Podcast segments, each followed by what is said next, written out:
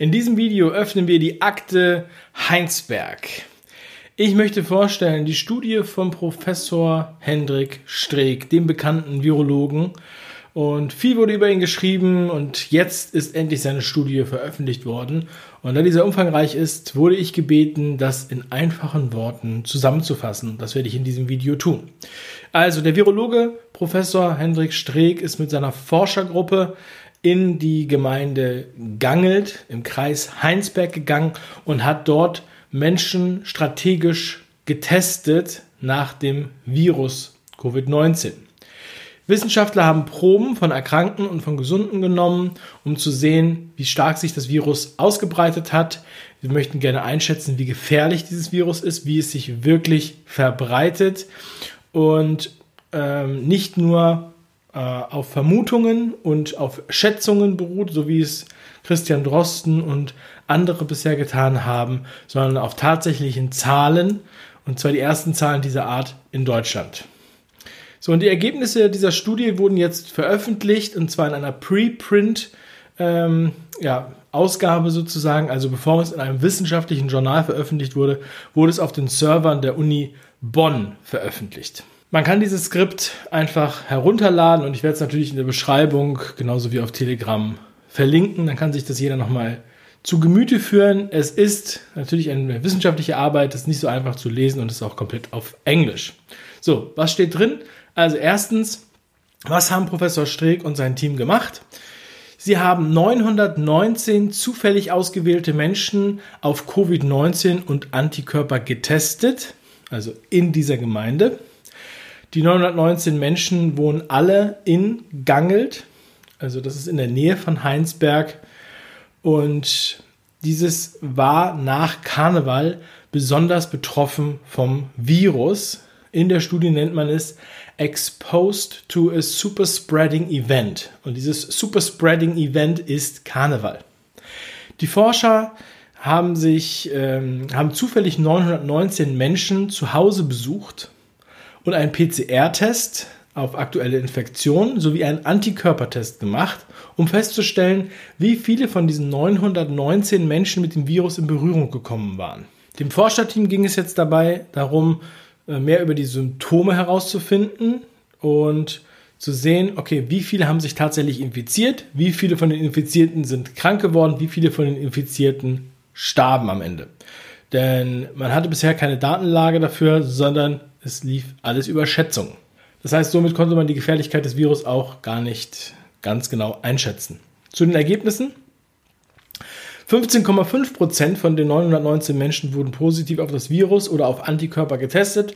Das heißt, die Anzahl der Menschen, die mit dem Virus in Berührung kamen, war fünfmal höher, als sie bisher gedacht haben. Die Forscher fanden auch heraus, dass 22,2% von den Menschen, die Antikörper schon hatten, keine Symptome hatten. Ja, also die wurden eigentlich gar nicht krank. So, und sie hatten trotzdem Antikörper entwickelt. Von den 919 Menschen, die getestet wurden, sind sieben Menschen leider verstorben. Und daraus ergab sich eine Sterberate von 0,37 Prozent. Und diese sieben Menschen gelten als SARS-CoV-2 Associated.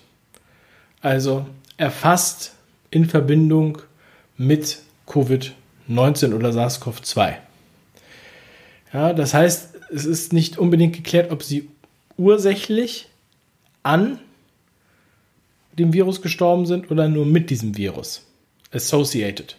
Das bedeutet wiederum, dass die Sterberate von 0,37% wiederum aus verschiedenen Gründen immer noch höher sein könnte als die tatsächliche Sterberate da nicht hundertprozentig geklärt ist, was die Todesursache war. So, die WHO hingegen sprach in Bezug auf Deutschland von 2,2 bis 3,4 Prozent Todesrate bisher. Also deutlich höher als das, was jetzt die Studie ähm, errechnet hat, was die ergeben hat. Das durchschnittliche Sterbealter war übrigens im Rahmen dieser Studie ähm, so wie ähm, schon in Italien berechnet über 81 Jahre.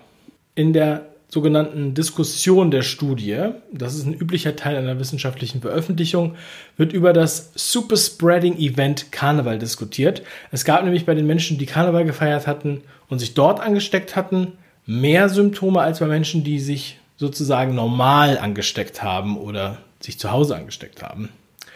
So, und das wurde auch schon bei früheren Untersuchungen äh, getestet. Man äh, redet davon, dass sie besonders viel Virusschnodder abbekommen haben, wenn Menschen besonders laut schreien und singen.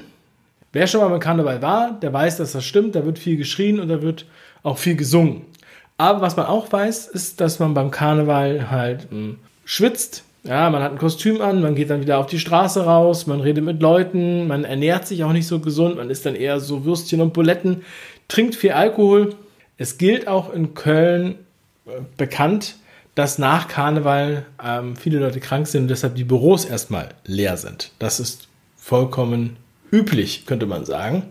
Also es liegt nicht nur daran, dass sich viele Menschen getroffen haben, sondern es liegt auch daran, wie sie sich getroffen haben. Also beziehungsweise es liegt daran, wie stark das Immunsystem in dem Moment auch strapaziert wurde. Vielleicht sollte man beim nächsten Karneval dann Zitronen und warme Socken austeilen für den Heimweg. Weitere Ergebnisse der Studie sind, es waren aus allen Altersgruppen, Männer und Frauen, der gleiche Anteil an Infizierten. Also niemand wurde besonders einfach infiziert. Überraschenderweise wurde die Erkrankung sogar bei zusammenlebenden Familien nicht unbedingt an alle Familienmitglieder übertragen. Bei einer vierköpfigen Familie zum Beispiel war die Wahrscheinlichkeit, bei, äh, sich bei einem Erkrankten anzustecken, bei nur 20 Prozent. Und das bei Menschen, die unter einem Dach zusammen wohnen und nicht anderthalb Meter Abstand halten die ganze Zeit. Aber wir müssen jetzt aufpassen beim Einkaufen und eine Maske tragen, wenn wir nur zur Post gehen und ein Paket abholen. Man könnte jetzt der Studie vorwerfen, dass das gefälscht ist, Statistiken und Zahlen äh, in der Studie, dass da mehr junge Leute getestet wurden und wenig über 65 und dass es dann klar ist, dass die Sterberate so gering ist im Vergleich zu der von der WHO angenommenen. Aber hier legt das Team von dem Professor Hendrik Streeck sehr transparent dar, wie die Zusammensetzung der Probanden der Studie aussieht. Wir haben hier eine Grafik. Der dunkelgraue Balken rechts ist der Anteil der Probanden in einem bestimmten Alter in der Studie. Der weiße Balken daneben ist der Anteil einer Altersgruppe in ganz Deutschland. Und daran sieht man ganz genau, dass die 65-Jährigen sogar überrepräsentativ in der Studie vertreten sind. Das heißt, in der Studie sind fast 30 Prozent der Probanden über 65 Jahre alt gewesen. In ganz Deutschland ähm, lag der Durchschnitt der 65-Jährigen nur bei ungefähr 22 Prozent. Das heißt, hier wurde sehr sauber gearbeitet. Hier wurde eher auf Nummer sicher gegangen, dass hier wirklich nichts anfechtbar ist. Und abschließend sagen die Forscher, dass die Ergebnisse nicht repräsentativ sind für andere Länder, allerdings für andere Orte in Deutschland. Das heißt, mit dieser Sterberate, mit diesen Informationen, was wir hier aus dieser Studie entnehmen können, sollte man sich nochmal Gedanken machen, was für Maßnahmen hier tatsächlich Sinn machen und was man der Bevölkerung noch weiter zumutet. Schreib mir gerne deine Meinung in die Kommentare oder komm zu Telegram auf meinen kostenlosen Telegram-Kanal. Dort gibt es noch mehr Infos, Meinungen, Kommentare und jeden Tag einen, mindestens einen Podcast von mir. Also vielen Dank, dass du dabei warst. Bis zum nächsten Mal.